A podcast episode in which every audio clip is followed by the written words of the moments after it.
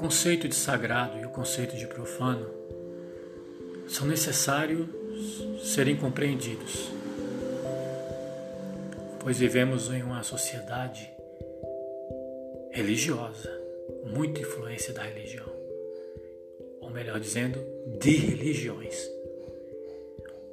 onde o sagrado para um grupo pode ser profano para outros onde o profano para grupo, para certos grupos, pode ser sagrado para outros. Isso pode gerar até violência. Então, compreender o sagrado e o profano nos faz compreender, ajuda, nos ajuda a compreender a nossa sociedade.